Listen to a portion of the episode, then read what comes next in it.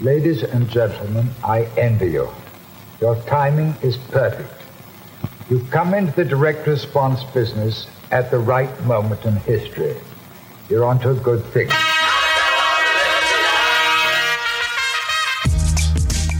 Hey, bienvenido a un nuevo episodio de Marketing para David, un podcast dedicado a vos, David, que necesitas, igual que yo, armas de marketing para diferenciarte y competir con los gigantes de la industria, los Goliath. Soy Javier Iranzo y hoy voy a hablar con un nuevo emprendedor. Conoceremos su historia, sus comienzos, sus cagazos, sus herramientas y por supuesto sus secretos de marketing. Voy a hablar con Matías Barahona, CEO de Multivende, empresa de integración al e-commerce omnicanal que sincroniza e integra todos tus marketplaces, tienda online y carriers en una sola plataforma. Actualmente trabaja con más de 200 marcas, entre ellas Human, Bellsport, Macrotel, Panini, Stanley, Mobile Hut, Tommy y además tiene presencia ya en Chile, Perú y Colombia. Hey Matías, gracias por estar en Marketing para David.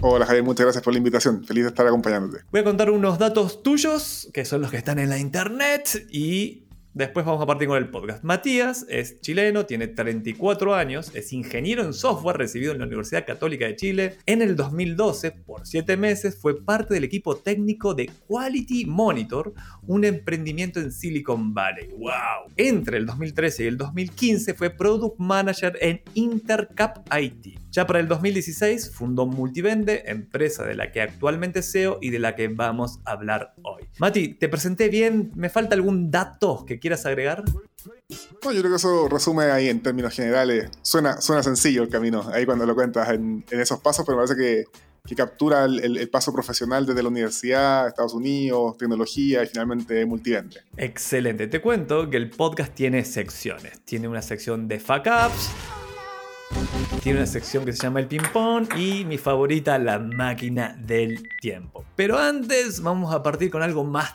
tranca. ¿Nos podés contar qué cojones es Multivende? Vamos a verlo. Multivende ayuda a marcas, a empresas en, los, países que ya mencionaste a estar donde está su comprador, donde está el cliente. Hoy día el cliente cuando compra no, no va ahí al, al, mall número uno, no encuentra el producto, se va al otro mall, después le pregunta ahí al primo qué, cuál es el mejor producto. Hoy día el cliente está en el celular, todo el día. Yo estoy todo el día en mi celular, la gente que conozco está todo el día en su celular, y es ahí donde compra sus productos, donde encuentra lo que quiere, donde pide recomendaciones, donde busca referencias y donde finalmente decide comprar. Eh, Multivende le permite a, marcas de, de, de productos llamados como de consumo masivo, o sea, vestuario, calzado, tecnología, etcétera, les permite estar en todas partes. Les permite estar en, en, los marketplaces, ¿ya? que es como el lugar hoy día muy, muy, muy conocido que, que, se están llevando una parte importante de las compras del mercado online. En las tiendas propias, son las tiendas en donde yo quiero hacer mi venta como marca, es decir, no sé, mi Shopify, Vitex, Magento, eh, lo que sea, yo quiero tener mis productos publicados ahí con mi identidad de marca, llevar a mis clientes ahí, generar comunidad, etc.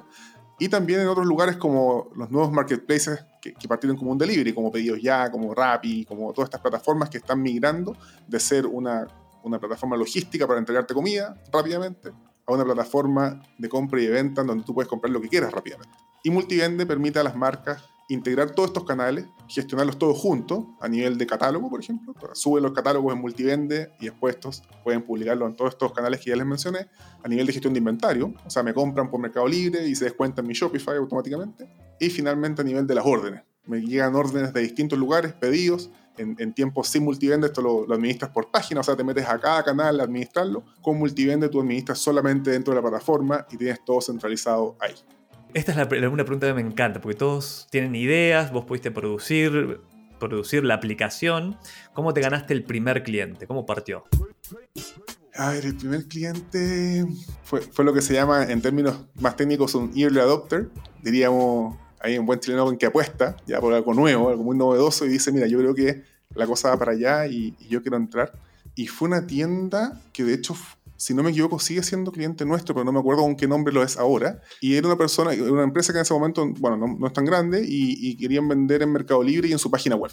Y, y, nosotros llegamos con esa oferta a decirle, tú puedes integrar, en ese momento hoy día Multiendo, no sé, tiene 15, 20 plataformas integradas, teníamos una y media, así como que teníamos Mercado Libre y más o menos un WooCommerce, era algo por el estilo. Y fue cuando pudimos integrar esta tienda y que pudiese empezar a administrar todo en conjunto. Miro hacia atrás y en ese tiempo eran 1% de lo que es hoy día a nivel de producto, a nivel de servicio, a nivel de lo que entregamos, pero, pero en ese momento era, bueno, sigue siendo bastante novedoso. ¿eh? Y, hoy día, bueno, hoy día es un producto mucho más completo, pero en ese tiempo ya resolvía algo. Ahí tuvimos ese primer cliente y, si no me equivoco sigue aún. Ahí la factura, creo que la número 3, algo por el estilo, sigue ahí dando vueltas el mismo cliente. Hoy tenés más de 250 clientes en tres países. Sí. En términos generales, ¿cuál fue tu plan de marketing para pasar de 1 a 250, tres mercados.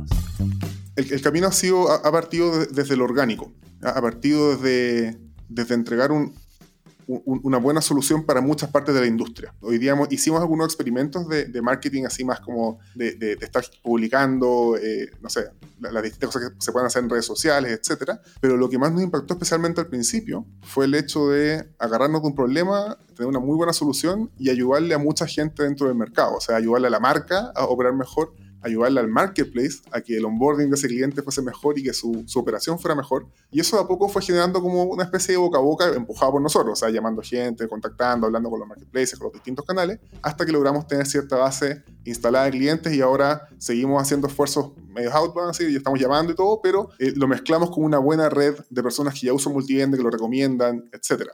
Hoy día el desafío que tenemos importante para nosotros es que esto que logramos hacer en Chile, de posicionarnos con un buen trabajo, hoy día estamos escalando, de hecho, de aquí al próximo año a cinco países en la región, y aquí vamos a tener que hacer marketing sí o sí. O sea, aquí vamos a tener que ir a un marketing B2B puro, basado en contenidos probablemente, intentando llegar a los tomadores de decisión, eh, porque, porque la práctica, no sé, aquí una cosa muy sencilla. Yo iba y le tocaba la puerta a Mercado Libre aquí en la oficina en, en, en Apoquindo, llegaba para allá, podía subir, ya conocía a la gente, íbamos a ver un cliente juntos, conversábamos, el cliente lo podía ir a ver, en algún lugar quizás nos ubicamos de un trabajo anterior de la universidad. Bueno, yo no fui a Ciudad de México, no estoy en Ciudad de México, no, no, no he ido todavía a Colombia y, y, eso va a requerir un esfuerzo mucho más escalable, más allá de este boca a boca. Este es un mercado que se mueve rápido, es un mercado con la necesidad hoy, para hacer ese match entre las necesidades de gente que no conocemos hoy día y lo que nosotros estamos ofreciendo, vamos a necesitar una estrategia marketing B2B muy, muy, muy ruda. Y eso es lo que es el siguiente paso que se viene. Oh, qué interesante. Mira, ayer justo hablando con un cliente que tiene un e-commerce, eh, le conté, bueno, mañana voy a tener un, voy a entrevistar a Matías Barahona de que creo te puede servir mucho. Y ¿y qué hacen? Le expliqué, bueno, te ayuda a centralizar tu catálogo en tu tienda y en tus diferentes marketplaces, partiendo por Mercado Libre, que fue el primero mantener stock eh, sincronizado, lo que acabas de decir, las órdenes, como mucho más simple. Y se volvió loco. Dice, mm. no puedo creer que eso exista. Entonces sí, todavía hay mucha gente que necesita enterarse que en Multivente está. El otro día conocí en, una reunión de, venta, digamos, a un, a un, cliente bien famosillo del mundo del emprendimiento en Chile. Y me decía, oye, pero es que me costó mucho encontrarlo. Yo buscaba por acá, por allá, no sabía cómo, ni cómo googlear esta cuestión. Y cuando me hablaron de ustedes, dije, bueno, al tiro, tenemos que hacer esta cosa ahora. Y, efectivamente eso nos falta y, es un esfuerzo que, que, que, que, tendremos que hacer y que ya estamos armando cómo hacerlo. Digamos. Mati, en el 2018 Multivende ganó el Fondo Capital Semilla de Corfo, que son aproximadamente unos... No, aproximadamente no, son 25 millones de pesos chilenos, esos son algo así como 40 mil dólares, una cosa así. Claro que sí, dinero. Tú sabes que el dinero no es todo en el dinero. ¿Le puedes contar a David, David, el que nos está escuchando, nuestro auditor, cómo participaste, cómo te lo ganás, qué tan importante es, es un regalito del cielo, nunca hay que devolver esa plata? ¿Qué onda con Capital Semilla Corfo? Mira, para nosotros fue un hito ganarse el Capital Semilla Corfo, después nos ganamos otro fondo más. Es plata gratis, sí, es plata gratis, no, te, no hay intercambio por equity, no hay intercambio por nada. ¿Ves? Dinero fácil. No hay que devolver el dinero tampoco, o sea, es una plata que en el fondo está y que tú la puedes utilizar. Es muy bueno y yo creo que es muy necesario en las etapas iniciales de tu empresa. ¿Qué cuidado hay que tener? Que es, es buen dinero pero mala caja por decirlo de alguna forma. Es un buen dinero en el sentido que tú eh, vas a, no sé, pues, hacer algún tipo de gasto, no sé, el más sencillo en mi caso, servidores. Obviamente que nosotros tenemos todo corriendo en servidores que hay que pagar. Entonces es muy sencillo hacer esto, en el sentido que tú pagas y después rindes a Corfo. Pero a veces pasa que faltó un papel, que la factura estaba medio borrado el numerito, que te cuestionaron tal cosa, entonces tú contabas con el dinero, no sé, pues, para el día 27 y te llegó el día 15 del mes siguiente. Eso en una etapa temprana en una empresa es la muerte. Hay que pagar sueldo, hay que pagar impuestos, hay que pagar un montón de cosas. Entonces es buen dinero, pero es mala caja, porque es una caja que no está disponible 100% todo el tiempo. Entonces lo que nosotros hicimos, y que creo que es una, una buena metodología, digamos que nosotros hicimos un levantamiento muy pequeño de capital como lo dicen los gringos, los Friends, Family and Fools, las tres F, amigos de la universidad, familiar, que pusieron un poco de dinero entre cada uno, que nos ayudaba con la caja, es decir, para poder pagar las cosas, moverse, y teníamos estos fondos que de alguna forma venían a apalancarnos en eso. Ya nos ayudaban con ese dinero, que no es poco. De hecho, primero fueron 25, pues fueron otros 35 más, en donde de esa forma pudimos hacer muchas cosas que no hubiésemos tomado mucho más tiempo en hacer si no hubiésemos ganado esos fondos. Así que sí o sí una muy buena alternativa. Y el, proceso de selección es muy ácido. Eh, en la postulación inicial, que postulan miles de personas con un video y un formulario, Después hay una segunda etapa de, no sé, no me acuerdo ya, pero de 300 a 20, digamos, o a, 15 que se lo ganan. Y efectivamente ella te lo ganas y tienes disponible ese fondo durante un tiempo que tú defines como un año, creo que te lo puedes ir gastando. Espectacular, así que totalmente recomendado, obviamente. En una entrevista has dicho, y te cito, es difícil armar un equipo, es difícil definir bien el producto, es difícil entender a tus clientes pero son cosas súper importantes y necesarias para que todo funcione. Es algo importantísimo, el error de muchas marcas no es definir esto. ¿Puedes ampliar? Hay un concepto que, bueno, hay, distintas formas de decirlo según donde uno lo lea, pero yo mi, cabeza en un momento fue esta cosa como el, el Product Client Fit. Es el fit entre el cliente y el producto que estás vendiendo. Hay, hay, hay gente que dice Product Market Fit y hay, hay, como distintas variaciones de esto, pero la verdad es que no hay nada peor que venderle algo a alguien que no lo necesita. A veces pasa. A veces yo voy y digo, mira, sabes que mi solución es extraordinaria, la encuentro buenísima, la hice yo, me fascinó, se lo voy a vender a Juanito y puede ser que hasta lo logre convencer de comprar lo que le estoy ofreciendo. Pero si no lo necesita, esa cuestión es derecho al fracaso. O no lo va a contratar, o te va a costar carísimo que lo contrate, y eventualmente lo va a votar después. Nosotros, con, con, el tiempo, digamos, nos enfocamos mucho en decir qué estamos vendiendo y a quién le estamos vendiendo. ¿Quién no está comprando esta cuestión? ¿Una persona que necesita esto o no lo necesita? Bueno, nos dimos cuenta que sí lo necesitaban. Eh, una cosa que aprendimos en el camino, por ejemplo, es que nos dimos cuenta que había gente que lo necesitaba, pero no estaba preparado para utilizarlo. Eh, por ejemplo, una empresa que quizás su nivel de, de digitalización era, era más bien bajo, por el momento su nivel de madurez de digitalización era bajo pasar de la libreta con papel, digamos, exagero, la libreta con papelito, a usar un software omnicanal integrado con canales y no sé cuánto, es un salto que para muchas empresas es muy grande. Y, y con el tiempo, y ya cuando teníamos una base cliente instalada y todas esas cosas, pudimos decir, sabes que hay ciertos clientes a los que no les vamos a ir a vender, no porque no lo vayan a comprar ni siquiera, es que no lo van a poder ni siquiera utilizar porque no han llegado a esa etapa, de madurez. Y, a eso me refería con este, este, este, como, fíjate bien en tu producto, fíjate bien en tu cliente, bueno, y el equipo obviamente que es lo más fundamental, pues, sin equipo no hay nada, o sea, no, sin equipo no hay nada que hacer, eso permite que la, la, visión se transforme en algo que realmente funcione, que existe. Pregunta que me está haciendo David por acá, le estoy escuchando a David, no, mentira, porque esto está grabado, pero me la hizo antes. Multivende partió, o por lo menos que yo como lo conocía, es, hey, tengo mi e-commerce y quiero ir a otros, quiero ir a los, el resto de los marketplaces, pero hay, muchas marcas que parten directo en el marketplace y no tienen un e-commerce. ¿Darías alguna recomendación? Es, mira, primero andate al marketplace y después al e-commerce, o primero tu e-commerce y después en los marketplaces. Va a depender de la presencia de la marca. Si, si mi marca es posicionable como marca, eh, el, el, concepto como de tienda propia es, fundamental, porque en la práctica ese es el lugar donde tú puedes generar comunidad, donde puedes diferenciarte del resto, incluso a nivel de diseño, a nivel de contenido, a nivel de mensaje, tú te puedes diferenciar y tu, tu tienda online es fundamental. Si yo, en el otro extremo, ¿ah? es extremo porque las cosas suelen estar entre medio, pero en el otro extremo está yo vendo un commodity que compro, no sé, lo importo desde no sé dónde, sin marca, una cuestión que vendo estándar y necesito solamente que rote.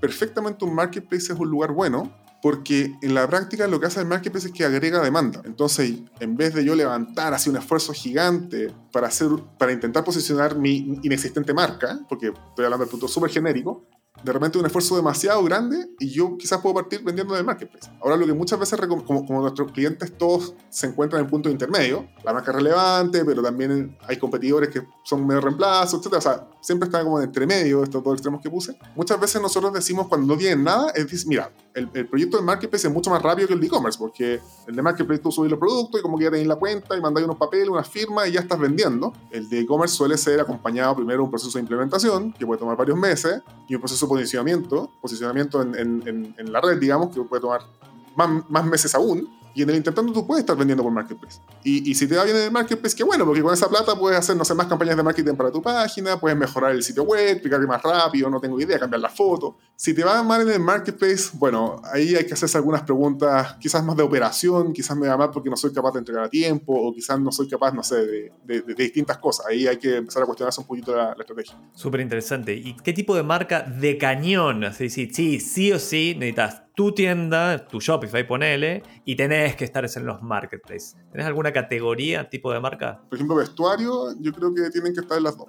Vestuario y calzado. Porque en el fondo, ¿qué, qué es lo que pasa ahí? Porque con, con, vestuario y calzado hay como un concepto de marca, como que hay gente que compra más de la marca Fiorucci que de la marca no tengo idea. Otra, Gianni Firenze, que son clientes nuestros y también va súper bien. Eh, son distintos tipos de, de, de, de, vestuario, pero uno compra igual ropa que le gusta, pero hoy día la demanda igual está bien agregada en los marketplaces. O sea, hoy día, no sé, Mercado Libre, tener, digo Mercado Libre, todos los otros han crecido mucho, varios millones de visitas al mes, del orden de las 80 millones de visitas al mes en Chile o, o 70 por ahí. Competir con eso igual es difícil, así como a nivel de, no sé, no conozco ningún sitio individual que llegue a, esa, a ese número de visitas. Entonces creo que en ese caso es importante tener las dos, como un lugar donde yo como que interactúo con mis compradores, que, que les doy ese como contenido y por otra parte, esta cuestión más transaccional, en donde yo vendo, vendo, vendo, vendo, vendo y eso me genera caja. Y una marca que hoy de vestuario, como mencionaste, tipo cliente ideal para ustedes, que tiene su propia tienda, tiene su Shopify está funcionando. Digo Shopify porque es nada, la más fácil para mí. Y conoce, dice, quiero entrar a un marketplace. Y entra a, vamos a poner Mercado Libre, que es el número uno, si no me equivoco. ¿Qué debería esperar? ¿Vas a captar algo de esta demanda? ¿En general ocurre que vendes más? Sí, ocurre que vendes más. Eh, aquí hay varias cosas, varias cosas que pasan en que mientras más consciente esté la marca eh, o el emprendedor o quien sea, es mejor. Lo primero es que en todos lados cuesta posicionarse.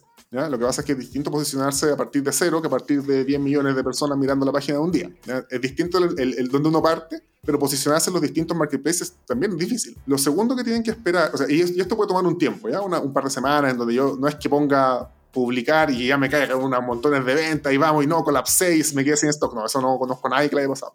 Lo otro que tienen que pensar, que es una parte bien compleja, es que la logística se complejiza. Porque, por ejemplo, cada canal de marketplace, no, supongamos que yo en mi página web, en mi Shopify, tengo, no sé, envío en 48 horas, envío rápido y retiro en tienda.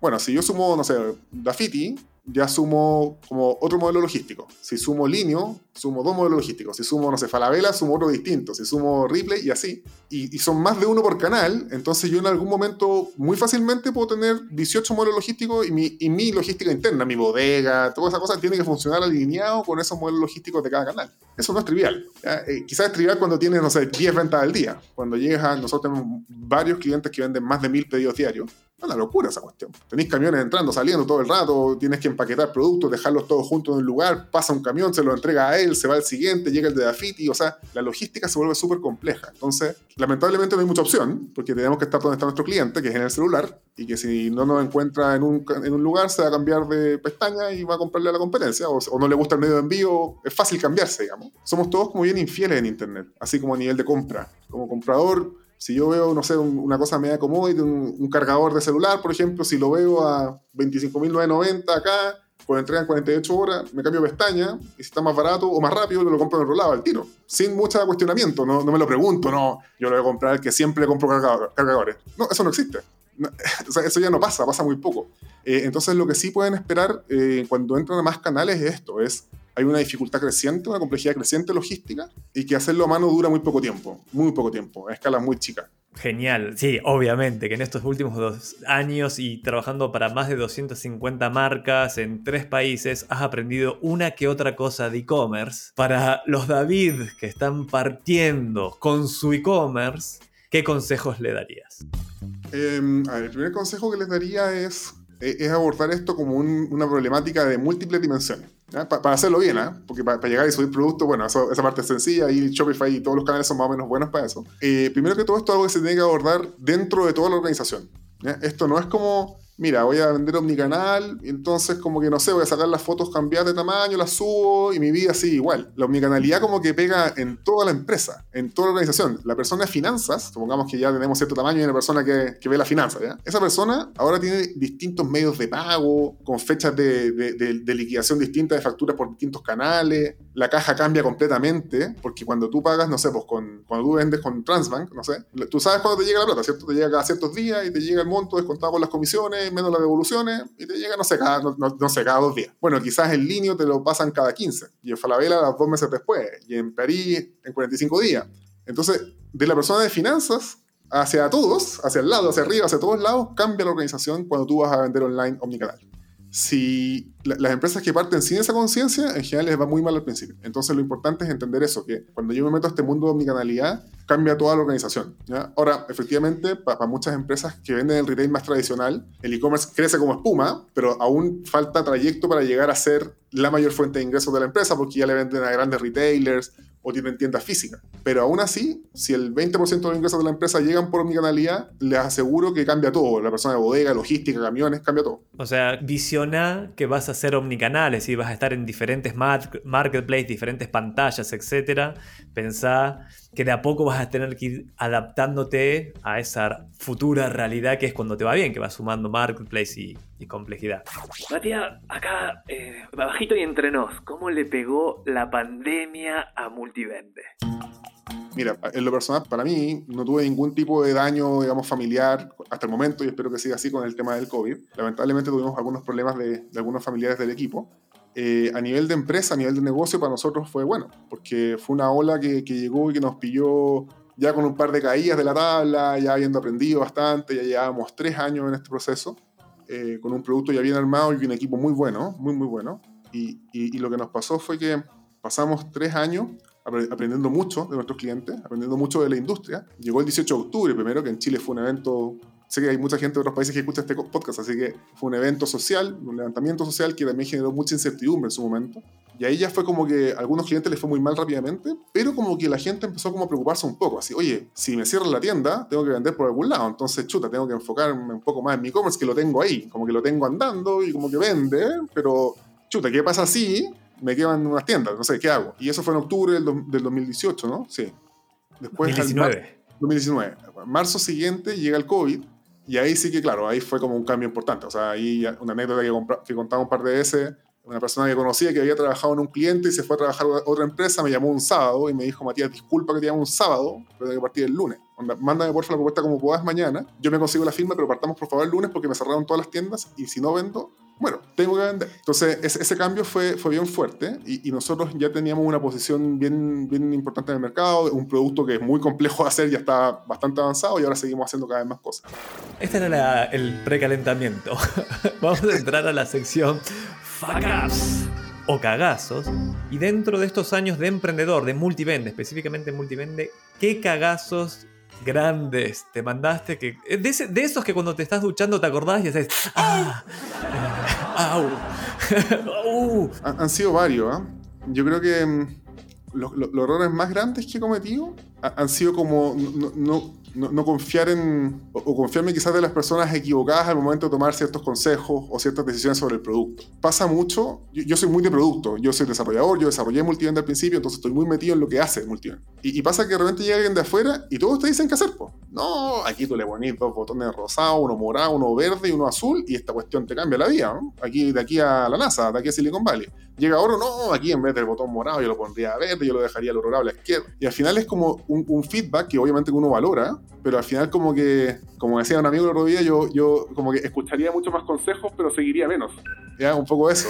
Y, a veces me, ha pasado, eh, que lo decía Cristian Tala el otro día en una entrevista, eh, y, lo, que, lo que encuentro buenísimo, o sea, hubo veces que yo creo que por escuchar muchas voces, y por no confiar un poco, la mayor parte de las veces escuchaba y muchas veces seguí muy buenos consejos, que hasta el día de hoy hacen que Multivende sea lo que es. Pero algunas veces fue como ese, ese desvío que nos quitó un poquito de energía, aprendimos mucho, pero nos quitó energía, siendo que al final, para mi gusto, lo más importante al emprender es el foco. Sin foco no hay nada. Sin, sin foco en lo que tú haces, en lo que tú crees, sin foco en, tu producto, sin foco en tu cliente, lo que termina pasando muchas veces es esto como que no, no, eres muy bueno en nada, y como no eres muy bueno en nada, al final no le resuelves nada a nadie.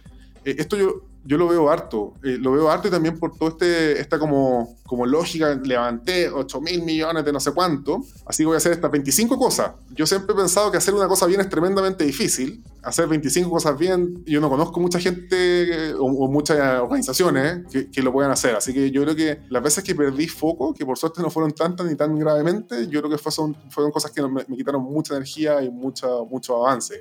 Sí, es muy buen consejo y uno y se ve bastante en emprendedores que le está yendo bien o que van bien, que lanzan extensiones de línea o nuevos productos, nuevos servicios, que a veces están dentro de la categoría, pero la verdad que no tienen nada que ver el uno con el otro. Y hay como una... Cuando hablas con ellos lo ven como algo muy bueno, es decir, mirá, no, no, y ahora vamos a hacer esto y vamos a hacer esto otro. ¿Qué consejo le dirías? No, para, porque lo, lo de poner foco, yo creo que lo escuchamos hace rato, yo al menos lo escucho todo el tiempo y suscribo, no, foco, foco, foco, hay que ponerle foco, foco. Pero alguien que se está desenfocando, por ahí no es consciente que está desenfocado, por eso lo hace. ¿Qué consejo le darías? Yo creo que la pregunta o, o, o, el, o, lo más ácido que uno puede hacer es, es con un cliente también al frente. A, a, mí voy a poner un ejemplo muy concreto. A mí Multivende tiene la parte de gestión de catálogo, ¿cierto? Como que tú puedes subir los productos, las fotos, las imágenes. Y una vez un cliente me dice, oye Matías, ahí estamos cotizando un PIM. Un PIM es un, es un, es un software para gestionar catálogo, así, hecho para gestionar catálogo, para nada más. Y a mí me gusta lo que tenía ahí Multivende.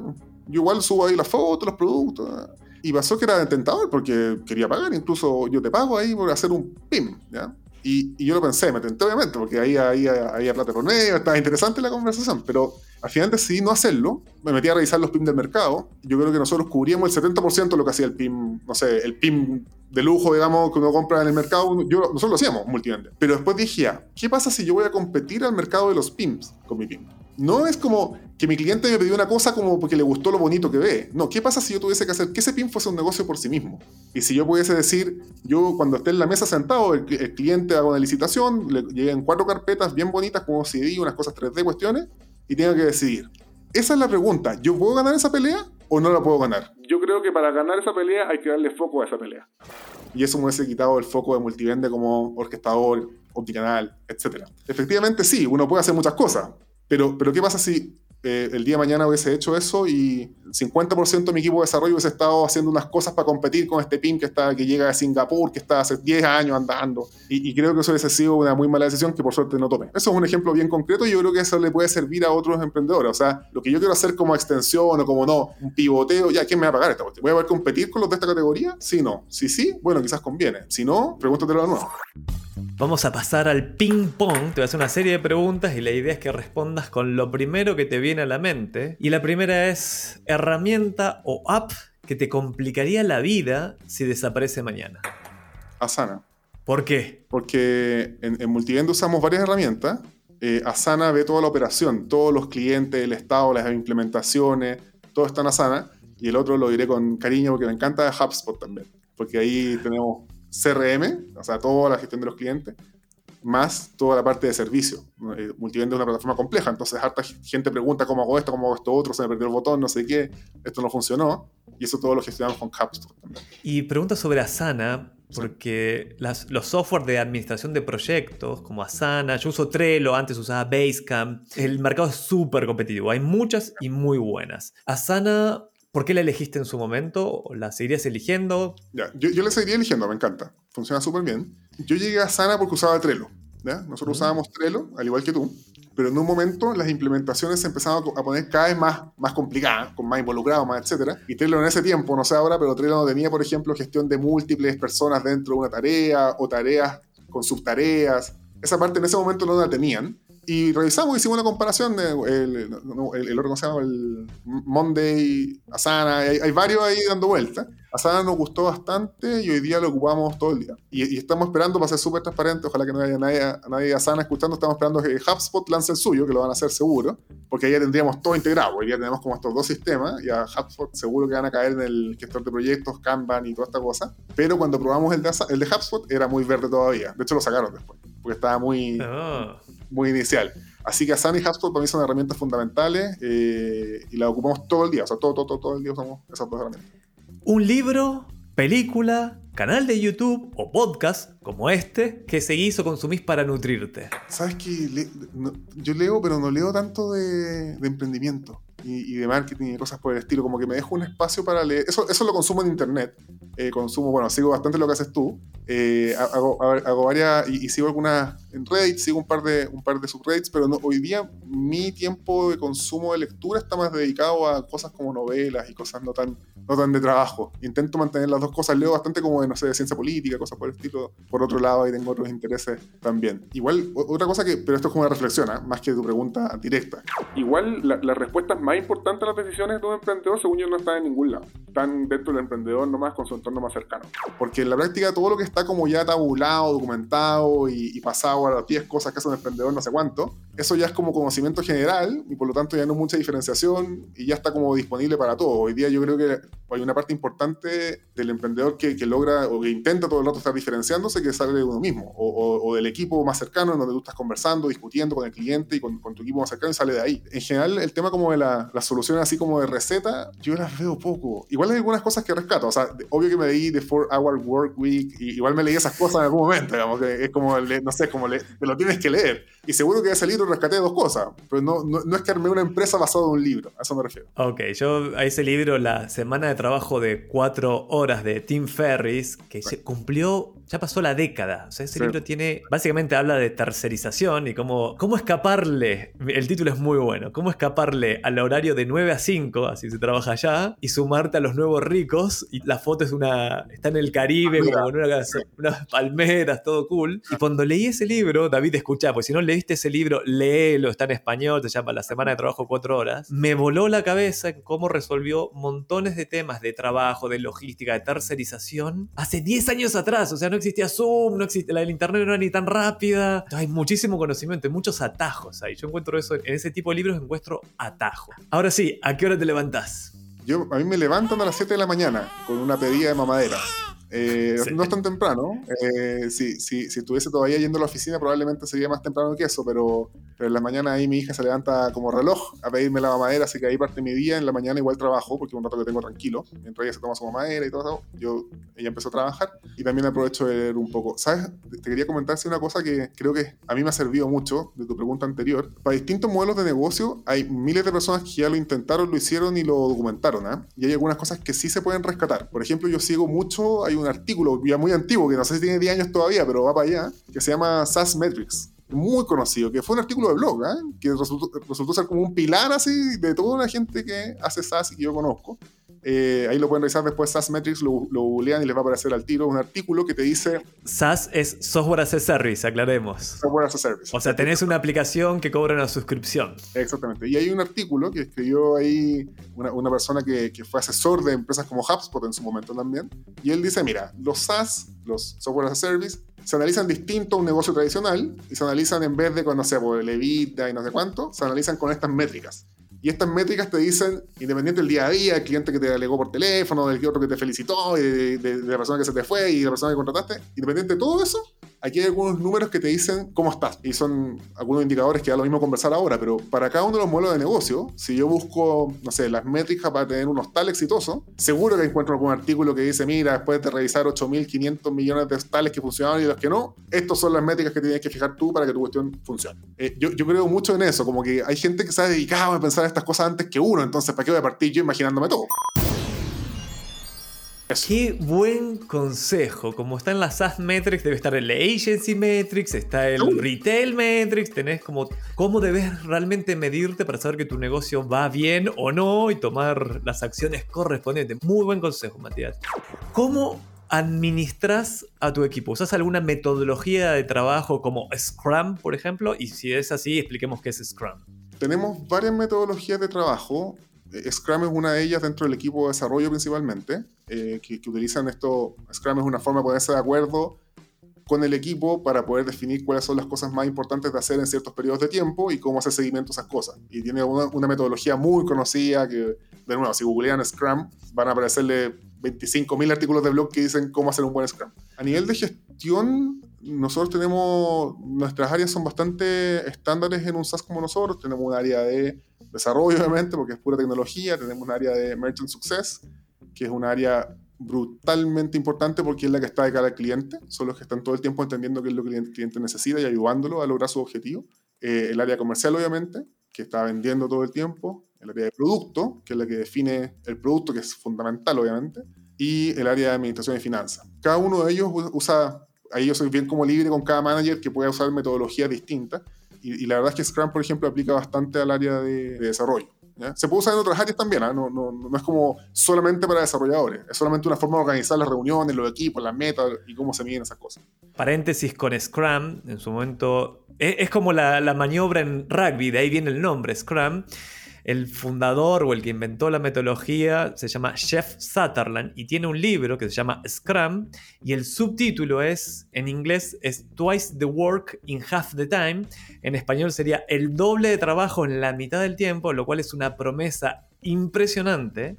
Por lo tanto, si tenés un equipo, David, o empezaste a armar un equipo que no es muy productivo y te cuesta lograr las cosas, es probablemente que estés trabajando mal. Entonces, explorar metodologías como Scrum pueden ser cambiar el juego o game changer.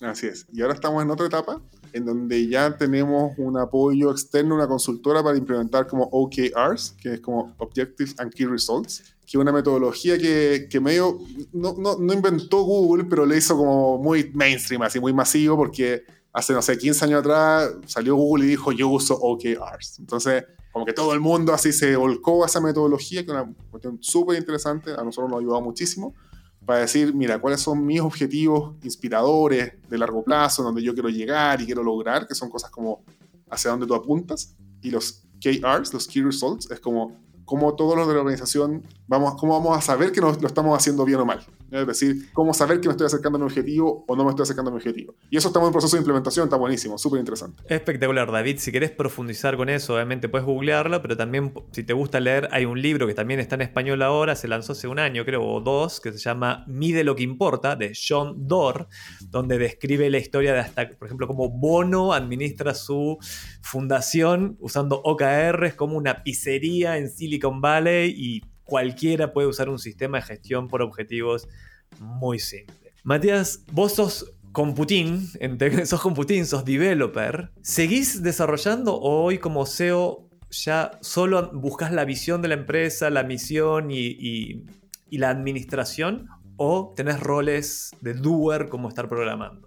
Todavía meto un poco más en el código muy, muy poco y mucho menos de lo que me gustaría. A mí me encanta. Pero hoy día, claro, mi, todas mis responsabilidades son mucho más variadas que eso, entonces no puedo estar yo metido haciendo cosas, especialmente porque si las dejo ahí después no funcionan, me van a tratar todo, así que lo hago cada vez menos. Hoy día lo que hago a veces, meto mano, a veces para cosas muy chicas, así un bug que yo sé cómo resolver y está el equipo todo, no sé, pues haciendo otra cosa, me meto y ayudo un poco. Y también muchas veces como que hago una especie como de mockups o como de, una versión muy sencilla y después me junto con un desarrollador y conversamos, le explico y vamos haciendo seguimiento de eso y él empieza a construir sobre eso. Por mí programaría todo el día, pero bueno, obviamente que hay que, repartir el trabajo, así que bueno, hay, hay semanas enteras en donde no me meto nada al código y hay veces en que cuando puedo colaborar, lo hago opino parecido. Es, a mí me pasó una historia diferente, que fue que yo era más bueno técnicamente como marquetero y cuando fui ascendido, mis responsabilidades cada vez eran más de administrador, administrador, solo hasta que llegué a ser solo un administrador y como todo perdés los skills técnicos, porque si surgió una, sobre todo lo tuyo, o sea, hay una nueva tecnología, ahora se programa así, se programa así, si no lo estás ejecutando lo perdés, entonces mantener como un equilibrio de, ok, tengo que administrar, tengo que hacer otras cosas, pero de vez en cuando, si me meto al código lo entiendo y puedo tocar es algo como que desde mi punto de vista uno no debe perder. Es como un, ex jefe me decía, hey, no puedes perder la habilidad de hacer las presentaciones. Porque, por ejemplo, había un gerente que teníamos antes que la presentación se la armaba el chico de sistema. De hecho, le decíamos el chico de sistemas. Era, hey, chico, ¿le hiciste la presentación al jefe? Oh, tenés que hacerte tú. Tenés que ejecutar algo. Ahora nos vamos a meter a la máquina del tiempo. Tú eres... ¿La viste, la, ¿Viste Volver al Futuro? Si, viste Volver al Futuro, excelente. Vos sos eh, Morty. Estoy obsesionado con Rick and Morty. No eres Morty, tú, pero viste que Rick and Morty está como basada en parte a Volver al Futuro. ¡Por Dios, Morty! ¡No puede ser! ¡No, no! Yo, yo, yo no quise oh, hacerlo. Por Dios, horrible! los ¡Ay, por Dios, Morty! Yo soy Doc y tú eres Marty. Nos vamos a subir al DeLorean y vamos a elegir un momento de multivende. Vamos a elegir un momento. Decís, ¿A qué fecha querés volver y qué te dirías? A, algún momento los primeros tres años que fueron bien difíciles. Yo creo que ese sería un momento, en algún momento yo volvería y diría, mira, aquí hay una cosa que, yo en lo personal pienso que como una, cosa que es muy difícil para los emprendedores partiendo por mí, es, diferenciar cuándo las cosas que tienes que hacer o que tienes que lograr o que tienes que preocuparte son de corto plazo, mediano plazo y largo plazo. Y como que lo más difícil emocionalmente, creo yo, es cuando te confundes así de, del tiempo. Entonces tú dices, a mí me pasa mucho que soy súper acelerado, entonces yo quiero todo ahora y ahora ya y estamos atrasados, estamos mal. Y, y cuando tú estás así harto tiempo, igual eso es bien desgastante, po, es cansador. Entonces ahí como que yo volvería y diría, mira, preocúpate de entender de que hay cosas que no pueden pasar antes de un cierto tiempo. Preocúpate de entender que el mercado no va a madurar porque tu producto sea mejor.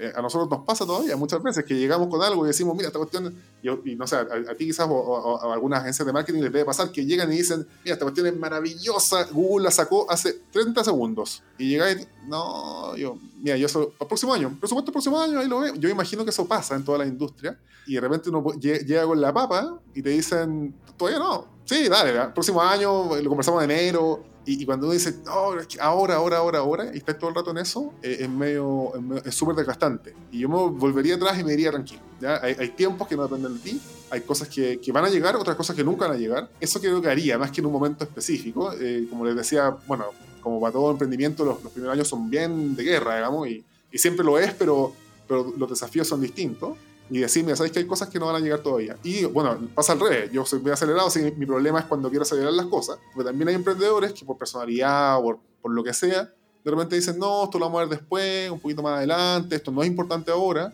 Y hay cosas que son súper importantes ahora.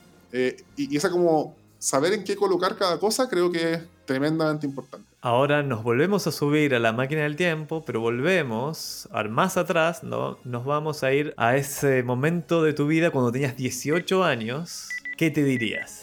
Yo ahí lo que me diría es, el, mundo es muy grande. Para pa mí, por ejemplo, yo, bueno, pasé mi, mi, mi, vida antes, mi vida en Chile, ¿ya? Entonces en Chile, ciertas universidades, universidades que destacan más que otras, obviamente. Yo soy de la Católica, que es una universidad que yo considero, y los rankings lo consideran muy buena, entonces esa era como mi gran eh, meta y mi gran, eh, hasta donde yo quería llegar, digamos. Eh, y pasa que también miro ahora quizás y digo, mira, sabes que está, hay miles de universidades buenas en el mundo. Quizás no están en Chile, quizás puede ser en Argentina, puede ser en México, puede ser en Estados Unidos, puede ser en Europa.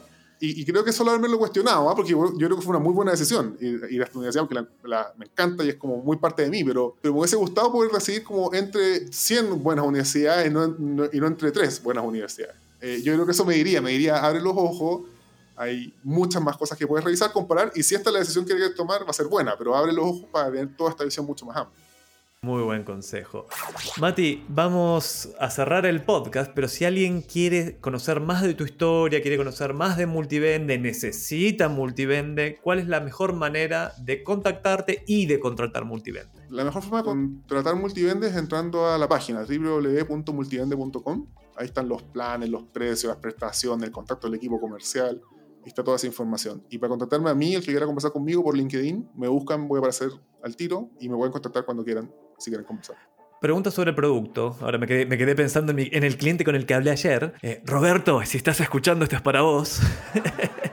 ¿Cuánto se demora un cliente normal en... Tengo mi Shopify y quiero entrar en los principales retailers, en los principales marketplaces. Un cliente normal, ¿cuánto se demora en que ya el producto esté listo para ser comprado? Un proyecto total, voy a hacer, hacer algunos supuestos muy promedio. ¿eh? No sé si son 500 SKU, quiero vender en cuatro canales, incluyendo mi Shopify, e integrar, no sé, pues, mi cuenta de mi sale o mi RP, lo que sea, para integrar las, las boletas. Normalmente debería ser como entre 3 y 5 semanas. Igual, igual a todo esto, que es lo que hacemos nosotros, que en general el cliente parte con un canal vendiendo, después pasa una semana, suma al otro, vamos por parte. Entonces, no es que de 0 a 1 en 5 semanas.